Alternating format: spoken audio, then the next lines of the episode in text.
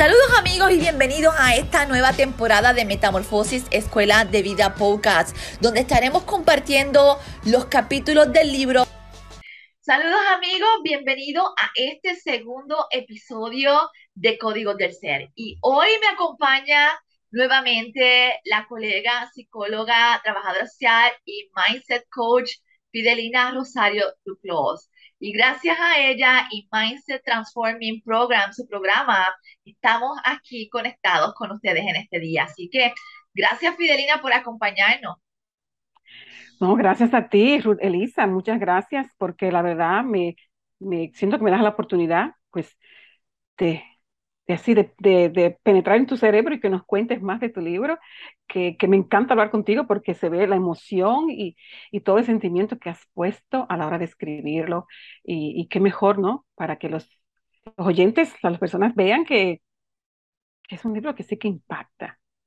Y hoy sí, pues vamos al segundo capítulo. Vamos al segundo capítulo. ¿Cuál es el segundo capítulo? Las emociones son como niños.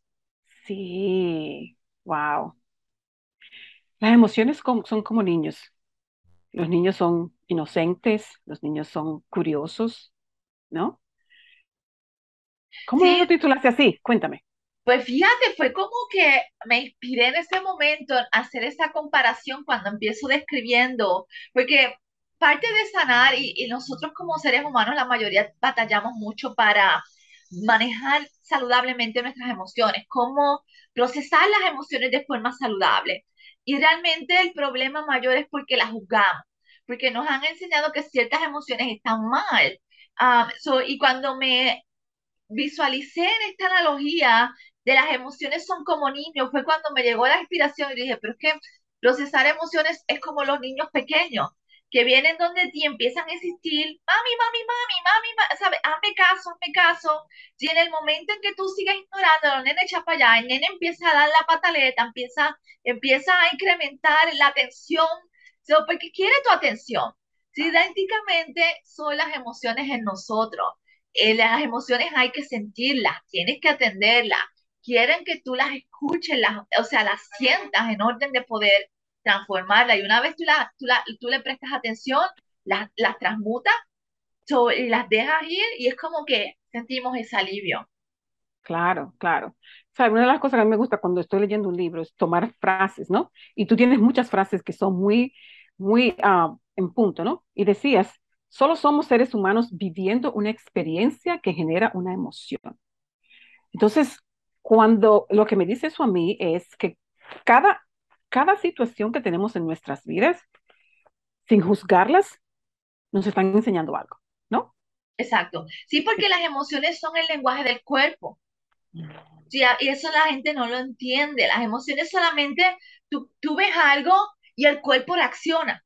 Si el cuerpo crea la emoción, o sea, por eso la energía se siente en el cuerpo, o sea, el impacto se siente del, del evento, o sea, el gozo tú lo sientes eh, eh, en el corazón y empieza a palpitar diferente. So, la tristeza muchas veces la sentimos en el estómago, so, la podemos sentir con tensión en el cuello. So, de distintas formas sentimos esas emociones en nuestro cuerpo, porque el, es el lenguaje del cuerpo para percibir algo que primero lo vio nuestra mente. Mm. Entonces, empieza en nuestra mente, va a nuestras emociones. Bueno, las emociones nos van diciendo qué es. Científicamente se ha comprobado que el cuerpo está tan brutal que el cuerpo percibe primero lo que va a pasar antes que la mente. Lo que pasa es que como nosotros no, no entendemos el lenguaje del cuerpo, somos muchos analfabetas emocionales, no sabemos pero simplemente intensifica su reacción cuando la mente la procesa, porque entonces de la emoción pasa a los sentimientos, pasa a la historia. Mm. Entonces ahí tú lo haces más grande, lo reprimes, lo niega, entonces ahí viene la lucha de nosotros como seres humanos. Cuando no entendemos esas, esas reacciones del cuerpo, o esa, esas sensaciones o esas, esos pensamientos que están generando a causa de la percepción y entonces hacemos todo bien complicado en nuestra vida. Claro, claro. Y ahí donde dices también, no hay que tenerle miedo a las emociones, sino observarlas, sentirlas, a ver qué nos traen. pero como sociedad nos han enseñado que, al contrario, las emociones se ocultan y pasamos la vida pretendiendo ser y sentir cosas que realmente no estamos sintiendo, ¿no? Claro, porque se nos ha enseñado que el ser vulnerable es malo. Entonces, si tú muestras tus emociones, eres débil. Sí, en el, el libro hablo mucho especialmente de cómo castran emocionalmente a los hombres. Oh, los hombres no lloran, no expresan emociones, o sea, no son seres de otro planeta, porque no deben sentir ni actuar ni pensar o reaccionar de la misma forma que haría una mujer, pero realmente eso es naturaleza humana. Nosotros tachamos de hombre o mujer las reacciones del cuerpo y no hemos trascendido a entender que simplemente son reacciones. Y en el momento en cuando cambiamos nuestra percepción y entendemos que solamente son un lenguaje, eso es una reacción, y si yo le quito el juicio, es mucho más fácil procesarlas y digerirlas que con el juicio, o siento coraje, no puedo sentir coraje porque estoy malo, o siento envidia. Esa es una bien fuerte en nuestra cultura, la Sí, envidia. Tú eres un envidioso, eres como hijo del diablo. sí, Entonces sí, creamos la culpa por sentir, creas la culpa por sentir, cuando las emociones simplemente me traen un mensaje. Y yo explico esto súper bien en el libro, especialmente el ejemplo de la envidia.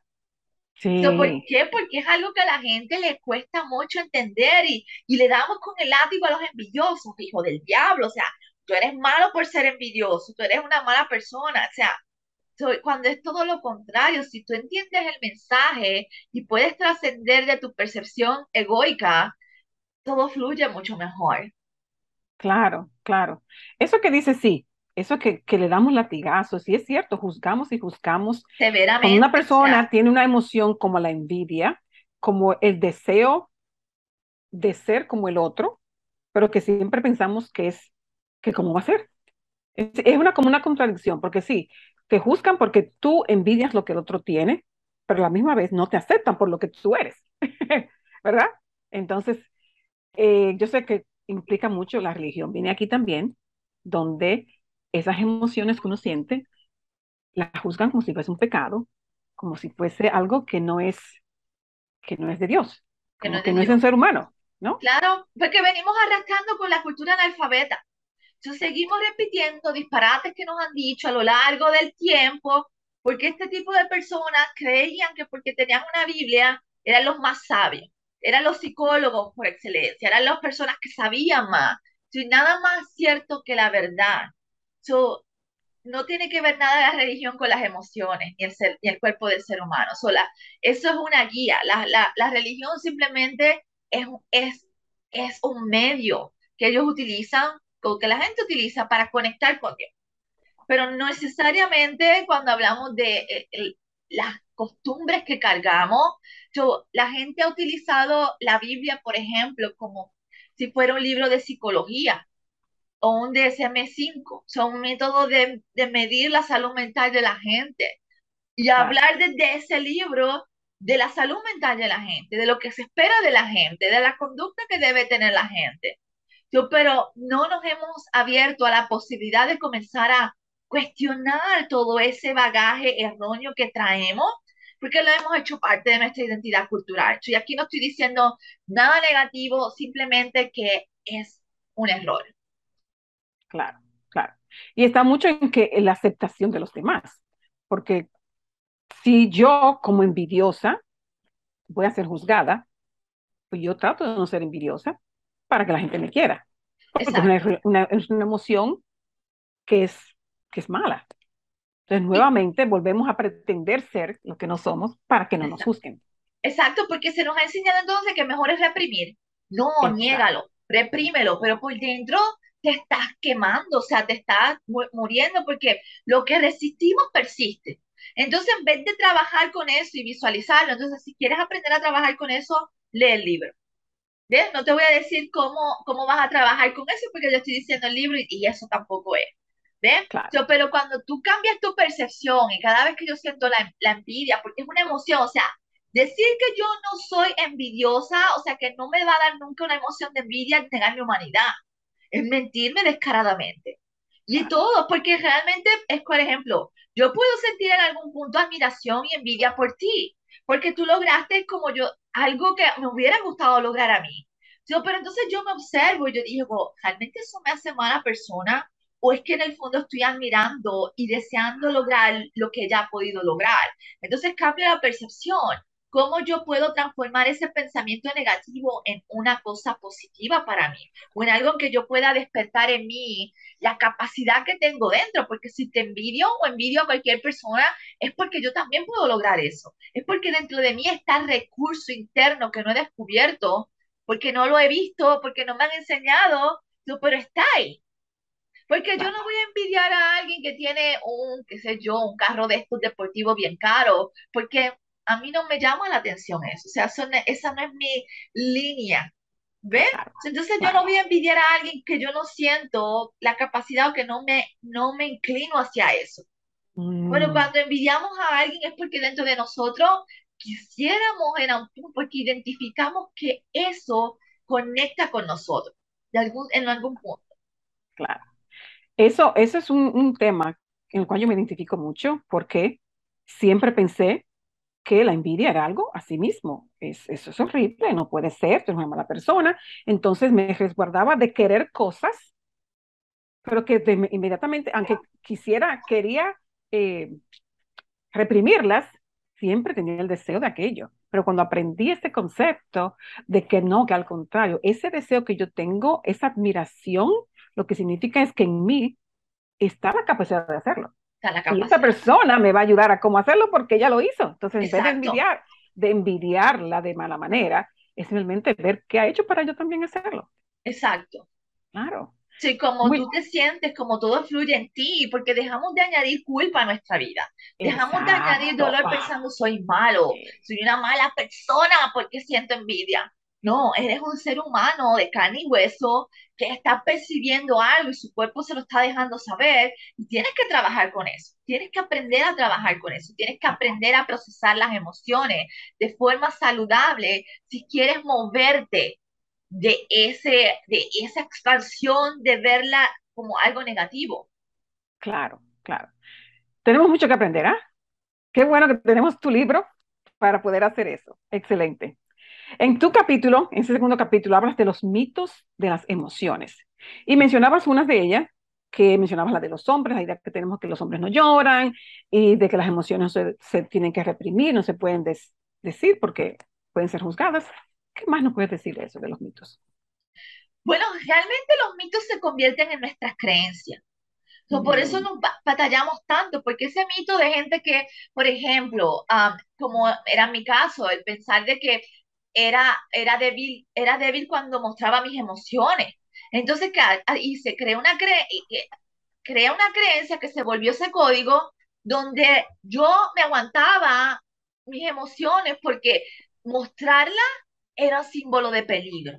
Mostrarla era símbolo, entonces que me consumía por dentro. Y así pasa realmente también con los hombres, con nuestra cultura, donde afirma y reafirma que un hombre no debe llorar, que un hombre no debe ser afectivo, que un hombre no debe ser cariñoso. Entonces, por un lado, añoramos y criticamos lo que nosotros construimos y fomentamos. Ay, que no hay hombres buenos, que todos los hombres son malos, que todos los hombres son abusivos, agresivos. Ajá, pero ¿y dónde estamos creando conciencia de comenzar a cambiar la historia que estamos contándole a nuestros hijos, nosotras las madres, que estás sembrando tú en tu niño? Tú estás sembrando en él una conciencia de que realmente ser vulnerable es liberación interna. Mm, es realmente tener paz. Porque en el momento en cuando yo empiezo a liberar esas emociones de forma saludable, es que ah, cuando reprimimos nuestras emociones, estamos usando nuestra vida como un contenedor de energía negativa. Porque mm. las emociones son energía y eso lo explico en el libro. Entonces, no entendemos porque todavía en nuestra cultura la gente no ha trascendido al conocimiento más profundo de entender las emociones y verlas como energía. Porque aún mm. todavía pensamos que la energía es mala, que no existe, que es del diablo, porque todo lo que no entendemos lo demonizamos. Entonces, eso es parte de las creencias limitantes en cuestión de las emociones. So, porque en el Mm, momento en que yo me pongo a enfocarme o a creerle al que no sabe, que dice que es un disparate, que dice que son del diablo, me crea un programa mental que bloquea el poder aprender. claro, Entonces claro. nunca voy a aprender porque cuando venimos arrastrando con mitos como ese, especialmente también el otro mito bien famoso, que cuando estamos en, en dolor, que solamente Dios es el único que nos puede um, sanar, cuando tú te sientas a hacer el trabajo interno de las emociones, tú estás en control. Tú no necesitas de fuentes externas. Tú invitas a Dios, tú invitas al Espíritu que esté contigo, pero tú eres el que tiene que procesar esa emoción. Nadie Claro, más fuera de ti la puede sentir. Entonces claro. huimos del coraje, huimos de las emociones incómodas. Si una de las cosas que yo trabajo con la gente es, tienes que aprender a sentirte incómodo, cómodo en lo Mm, incómodo. Claro. Así es. Sí, no cuando es yo fácil, pero sí. no tú sabes. Ah, cuando yo empiezo a trabajar con la gente para sanar esas emociones, tienes que sentir el coraje, tienes que sentir el trauma, ¿sabes? El trauma se tiene que sentir para poder Mm, liberarse. Así como mucha wow, gente me dice en estos días, me han estado diciendo mis clientes que tú nos haces llorar mucho. No, es que yo te pongo a sentir mucho. Claro, exacto. Gran diferencia, ¿no? Sentir es el secreto, como Gran yo le digo a la gente. Sentir es el secreto de la liberación. Mm, No es reprimir. sí. Y ahí tú mencionas el estar conectado con nuestro ser. Y me imagino que cuando hablas del llorar, y estamos conectados con el ser, ¿no? Ya, ahí estamos escuchando nuestro corazón. Si hablo de, ah, creo que es en ese capítulo que hablo de la coherencia, crear coherencia en nuestro corazón, mente, cuerpo y Mm, espíritu. sí, sí, sí. So, Ujú. y cuando hablamos de coherencia, es que el ser humano cuando está incoherente, o sea, mi mente dice una cosa, mi subconsciente dice otra, y mi corazón gira en otra en dirección muy distinta, que mi corazón es ese, ese, ese conector con mi espíritu, es ese conector con mi alma, es, es donde yo recibo eh, la capacidad de poder conectarme con el universo, con Dios, porque del corazón viene nuestra intu- intuición. Si cuando ese Mm, corazón, y como hablo, en el, hablo bien livianamente, no toco mucho esto porque la gente todavía no está empapada de esto, pero cuando tú creas un, un pensamiento que genera la emoción o percibes algo externamente y creas la emoción, si tu corazón emite diferentes vibraciones. Tu corazón late de, una forma muy distinta. El corazón late muy distinto en el amor y en el gozo que en el miedo. mm, Las ya, palpitaciones del corazón son sumamente distintas. Entonces ahí es lo que se conoce en la espiritualidad y en el holismo, low vibes. Si una persona que vive en miedo, una persona que vive en baja frecuencia, hablamos de las frecuencias y, la, y de la energía, porque realmente esto es ciencia. Si se claro. estudia a través de la física cuántica, y entonces, como la gente todavía no está en ese nivel un poco más avanzado, porque nos quedamos en, lo, en 200 años atrás, cuando la gente todavía utiliza la Biblia para, como marco de referencia de la psicología, para decir que eso es mentira o que eso es del diablo, cuando hay una ciencia y las puede buscar a través de la física cuántica. Hay métodos que se miden las emociones en el cuerpo. El coraje se refleja con una luz distinta cuando usan un, rayo infrarrojo mide las emociones, mide la energía en el cuerpo. Entonces, cada vez que yo vibro, o sea, me quedo con ese coraje, lo alimento, lo hago parte de mi identidad, ese corazón no está en coherencia. La persona entonces cae lo que es la sobrevivencia, su sistema inmune se compromete, cae en este miedo, activa el sistema nervioso central, el nivel de sobrevivencia. So, todo esto tiene un impacto bien profundo a nivel global en el ser humano. Mente, cuerpo y espíritu es afectado por esto si todavía nosotros estamos batallando con esto. Entonces, cuando yo creo coherencia, cuando empiezo a, a, trabajar pensamientos, reprogramar mis códigos negativos en códigos positivos, empiezo a generar emociones positivas, empiezo a hacerlas en mi cuerpo una, una, algo habitual, empiezo a sentirme cómodo y porque hay que sacar nuestro cuerpo de la adicción a la negatividad. Y es lo que mm, hemos hecho, o sea, somos adictos a las emociones negativas. Nuestro corazón vibra en una frecuencia que no nos hace bien, en una frecuencia negativa, lo que nos, nosotros llamamos low vibe o, low, o personas de baja frecuencia vibratoria. ya. Bueno, Ruth, tú has dicho muchas cosas en este pequeño espacio ahí. pero quería simplemente tocar una parte, porque siento que, sobre todo las madres que tienen niños pequeños, se van a beneficiar mucho de, repasar esto un poquito. Y es cuando hablábamos dentro de los mitos emocionales, tú hablas de cómo hemos aprendido o, hemos castrado a los hombres, que los hombres no lloran y todo eso. Entonces, como madres jóvenes, que ya quizá las que tenemos hijos más grandes, pues ya, aunque sí se puede, pero la, es nuestra labor como madres, porque somos las que casi siempre estamos con más en contacto con ellos, reforzar esto de expresar las emociones, ¿no? No es cuestión de darle un chancletazo, no es cuestión de, de decirle, no, no hagas esto, de que tú eres muy intranquilo, tú eres, no, como que fomentar más lo que cada niño es, ¿no? Exacto. Sin, para que podamos tener hombres que más tarde puedan hablar con su pareja de lo que sienten, ¿no? Puedan hablar de sus emociones sin sentirse que son menos y que no haya vergüenza, porque conecta más. Cuando uno habla de sus emociones, se conectan más las personas, ¿no? Claro, claro, y es, y es por eso es, es, es, este libro y por eso también gracias a ti por traerlo, porque es bien importante, es parte del sistema de creencias colectivas que tenemos que cambiar. So, el entender, cuando es que tú realizas, cuando te das la oportunidad de aprender que hemos cargado con puros disparates, que tenemos que comenzar a cambiar por nuestro bienestar. So, por eso es como tú dices, es sentarnos a aprender, porque no sabemos. So, si usted me está escuchando y usted acaba de leer el libro y usted se está empapando esto, es importante que usted cree la conciencia de que esto es un mito. Esto no es realidad. Los hombres también lloran, los hombres tienen emociones y tienen el derecho de poder expresarlas libremente para ser un hombre saludable. Usted, usted posiblemente es de las que ha sido víctima de violencia doméstica, de hombres mm. abusivos, de hombres con conductas tóxicas y bien agresivas. Esto es un claro reflejo de todo el coraje y todas esas emociones que ese hombre no ha podido manejar en él. Entonces, de alguna forma van a salir, las emociones van a buscar salir porque es una energía bien fuerte, especialmente el coraje.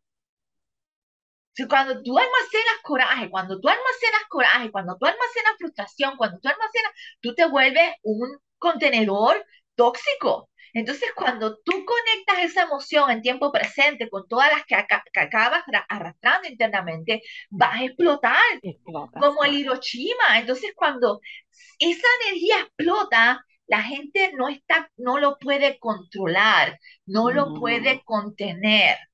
De alguna forma va a salir expresado y como decía Carl Jung, no de la forma más saludable.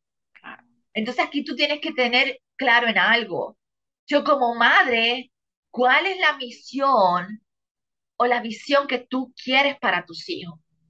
¿Tú quieres que repitan patrones disfuncionales como los que estamos viviendo?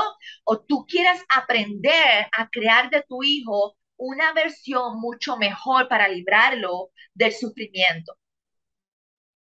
Y que así como mencionas las, eh, las, eh, la influencia generacional y colectiva, asimismo, pues así sana- creamos niños más sanos emocionalmente, creamos familias más saludables, sociedad más saludable, el mundo más saludable. Así que es un ripple effect, como dicen en inglés, es sí, un efecto dominó. exacto. Perfecto. Ah, llegas a una parte que a mí, y mencionaste un poquito, y tú dices que tú no hablas mucho de esa parte ahí. Eh, eh, habla, lo hablas en, en ese capítulo, pero no quizá tan extendido. Y es la parte de desconectarse cuando nos desconectamos del corazón, de la fuente que es Dios. Yes. Me encanta eso, me encanta. Yeah. Cuéntame. So, una de las cosas que más maravillosas que yo he podido aprender en este viaje a la espiritualidad es la importancia de, de, aprender a conectar con nuestro corazón. Nuestro corazón no simplemente está ahí para bombear sangre y mantenerte vivo. Nuestro corazón tiene una energía poderosa en él. Si cuando Mm. tú despiertas esa energía, y desde el punto de vista espiritual, cuando nosotros pasamos por trauma, esa energía, de, ese corazón se tranca.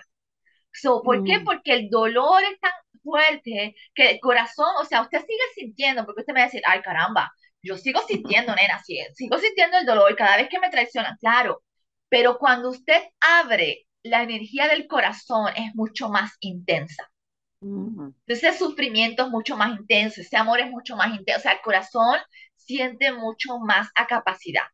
Si lo digo yo porque yo pude tener la experiencia de abrir la energía del corazón. Si vi el antes y el después, yo, oh, caramba, con razón la gente se cuida tanto. Y, y, tú notas, o sea, yo noto cuando el corazón está vibrando, o sea, siento las palpitaciones distintas, siento la intensidad, y eso a mí me deja, me deja un mensaje, entonces tengo que trabajar rápido para crear coherencia en él, porque se me, de, se me desprograma el corazón. Pero volviendo a lo que tú dices, cuando nosotros entendemos que nuestro corazón es el vehículo que usa Dios para transmitirnos un mensaje a través de la intuición, y a través de regularnos, porque el corazón es, es cuando tú empiezas a crear esa, esa, ese camino al amor, ese camino a la paz, ese camino al trabajo interno que produce bienestar, amor y paz en uno, es cuando realmente vamos a encontrar el camino a la libertad en nosotros.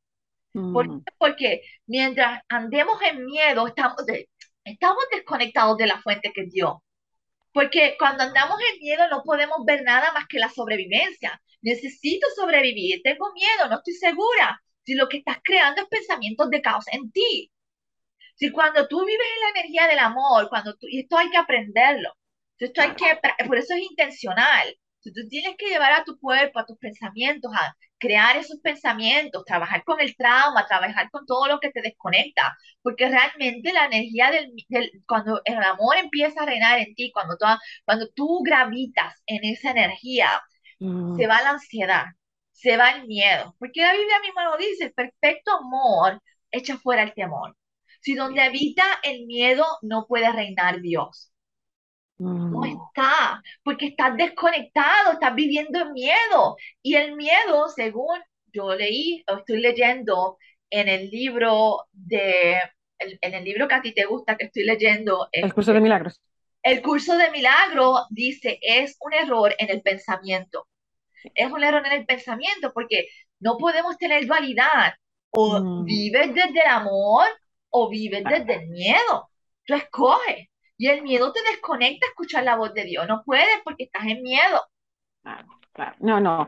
Y, eso es una, una que yo, como tú, testifico de que cuando estoy en mi cabeza, estoy en miedo, estoy en temor. Pero cuando estoy aquí, cuando estoy aquí, estoy en amor. Y, es interesante divino. que traigas eso porque a nosotros, ¿no? como cultura, nos enseñan, no escuchas a tu corazón. No escucha. Corazón es traicionero. Tu corazón es traicionero, escucha tu cabeza. Pero volvemos a lo mismo, vivimos en esta doctrina de error. ¿Por qué? Porque en la cabeza, cuando tú estudias a profundidad lo que hay en la cabeza, es el ego. Es el ego, exacto. Es la mente del ego, es la sombra, y son todos esos monstruitos internos que tratan de controlarte, no de mantenerte a salvo. Y la mente y el corazón piensan muy distintos eh, hasta que tú no crees coherencia entre ellas y la lleves a la armonía. Por eso la gente siente una cosa, yo digo, tu alma siempre te va a guiar a la respuesta, pero tu mente te va a decir, no lo hagas, es peligroso, no tiene chavo o esto, y van a pasar las excusas. Tu corazón es el que te está guiando, porque siempre me pasaba, o sea, era la intuición. O esa cosa en mi corazón, esa, esa voz interna, siempre me llevaba la respuesta. Entonces, siempre, y el ego es el que se mete en el, en el camino a desconectarnos. Claro, claro. No, yo sé que tienes un capítulo acerca del ego, así que lo dejamos para, para después ese one, ese.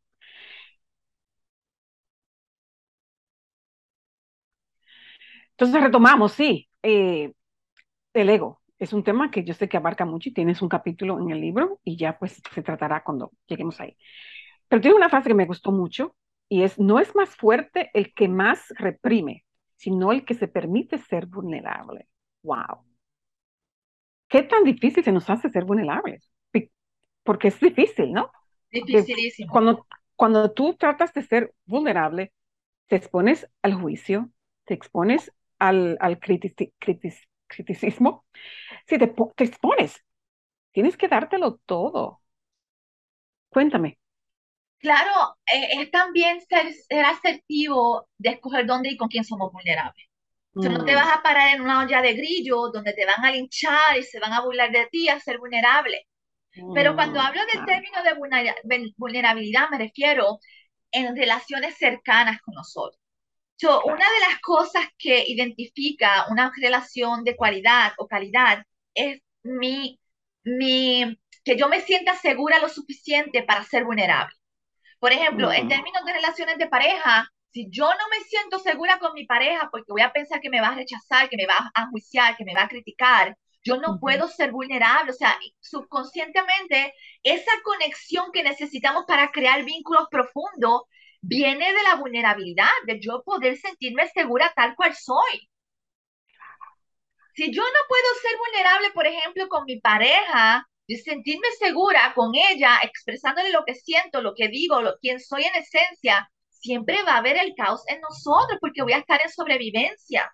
Voy a estar a la, perspectiva de que me va a juzgar, me va a rechazar. Entonces tengo que fingir, tengo que mentir. Mm. Entonces, ¿cuál es el vínculo o la conexión emocional profunda que puedo crear yo con una persona así? Ninguna. Ninguna. Entonces, por eso peleamos porque las relaciones no funcionan, bla, bla, bla, bla. Pero si usted no puede crear un vínculo donde usted pueda ser vulnerable, usted nunca va a poder tener una relación de cualidad y calidad porque usted no se siente seguro. Claro, claro, claro.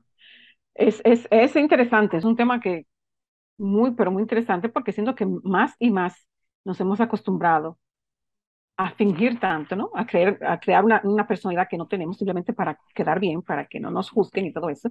Y eso nos cuesta, nos cuesta ser vulnerable. Pero sí, si no hay vulnerabilidad, no hay conexión. Definitivamente que no, definitivamente que no. Ruth, la mente y el cuerpo. Wow, ese es otro, que es que tu, tu libro está lleno de, de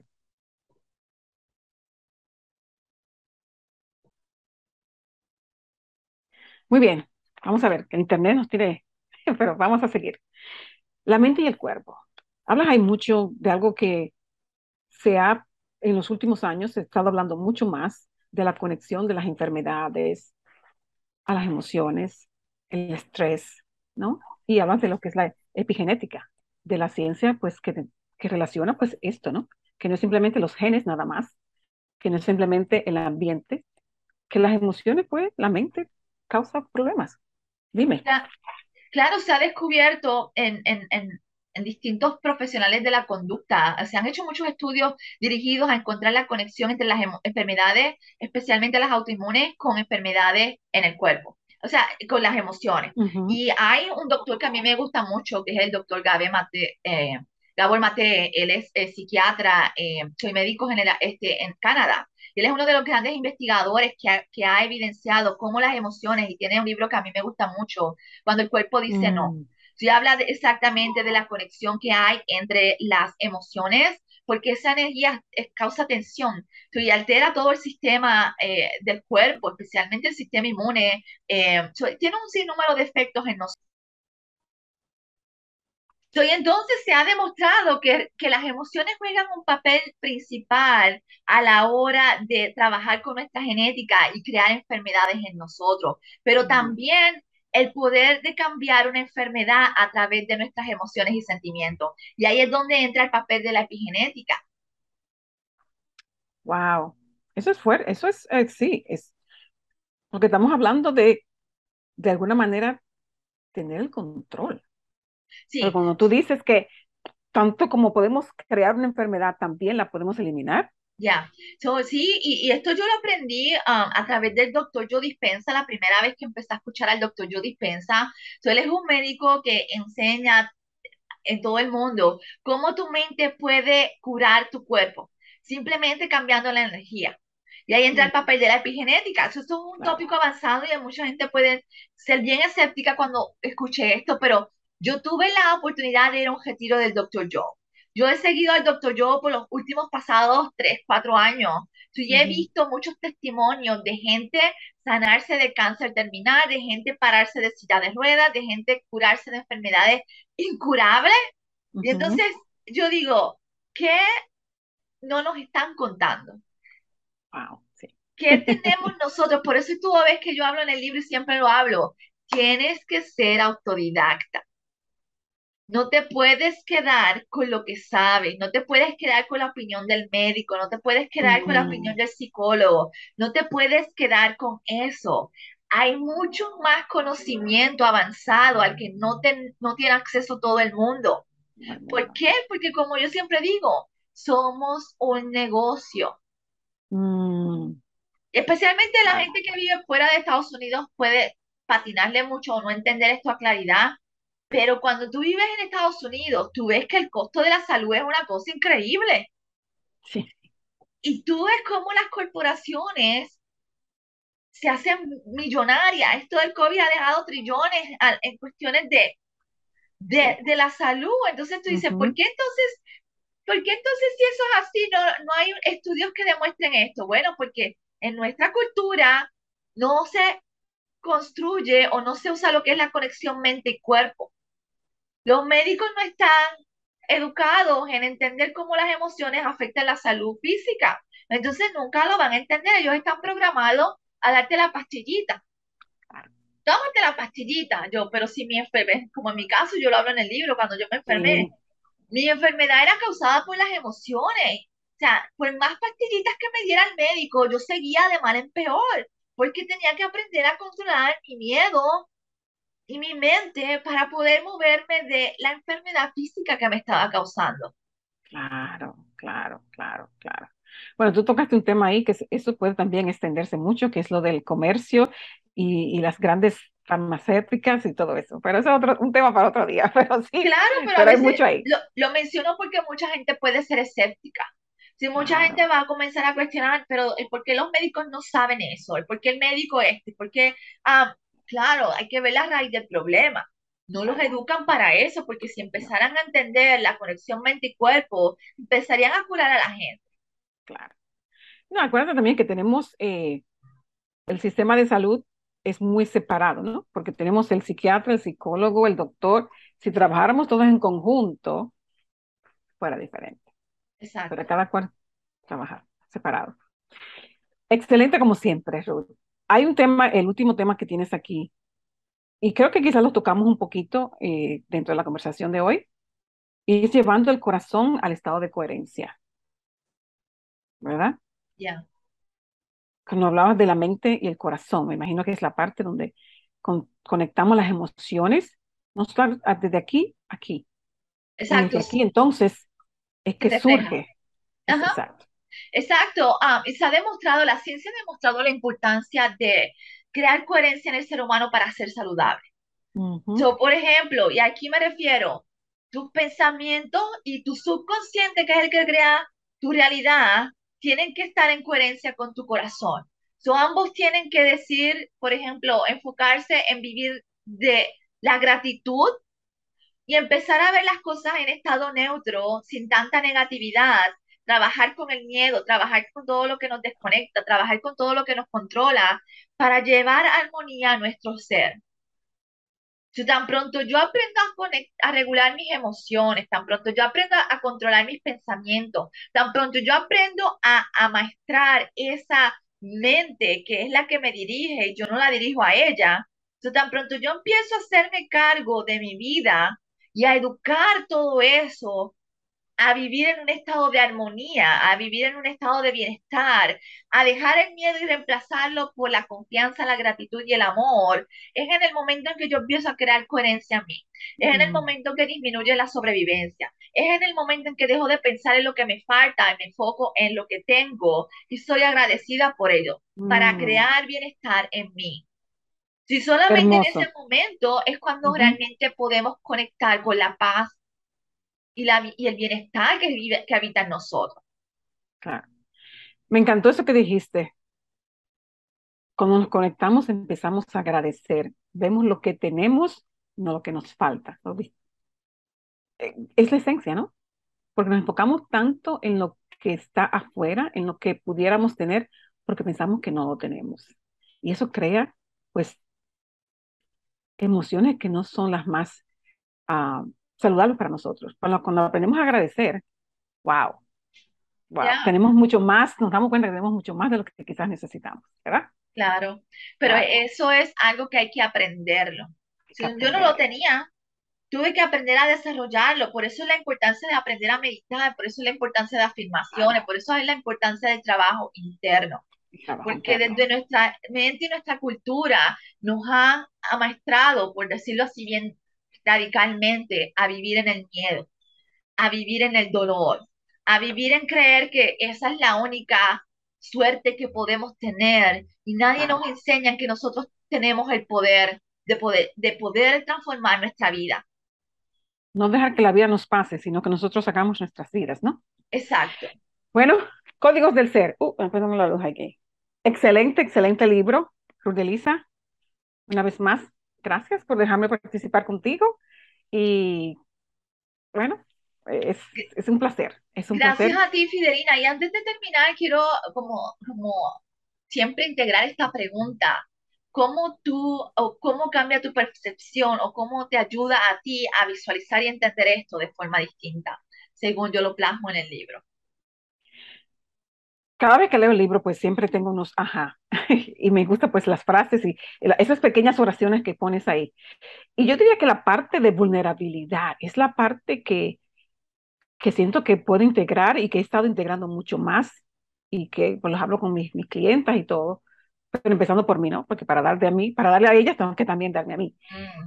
Esa parte de entender que diciendo, ¿no? Expresando mis emociones, expresando lo que siento, expresando lo que necesito, lo que carezco o lo que quisiera de la otra persona, pues crea relaciones más saludables, ¿no? Y crea ambientes donde tú te sientes que eres, que puedes ser tú. Excelente, es, es lo que me llevo así adentro, ¿no? hasta aquí, no desde aquí, sino hasta aquí. Me, me tocó mucho esa parte, sí, sí. Y ahí es donde que tenemos que aprender a trascender al corazón. Al corazón. No a la mente. No a la mente, al corazón. Al corazón. Sí, sí. que no simplemente es un músculo en el cuerpo. No, el corazón es mucho más que eso y tenemos que aprender a descubrirlo para sacarle beneficio porque no puedes cambiar lo que no sabes, así que... Lo que no sabes, exacto, Así que gracias a Fidelina por acompañarme aquí en este episodio. Gracias a todos ustedes que nos acompañan y sacan de su tiempo para escucharnos y apoyar este, este valioso contenido. Así que nos vemos en el tercer capítulo la semana que viene con un invitado sorpresa. Así que los espero. Hasta la próxima. Gracias al apoyo y colaboración de Mind Transforming Coaching y su fundadora Fidelina Rosario Duclos, quien estuvo colaborando y aportando con su valioso conocimiento. Pueden conseguir a Fidelina en su página de Instagram, Fidelina1012 o Fidelina Rosario Duclos en Facebook. Hasta la próxima.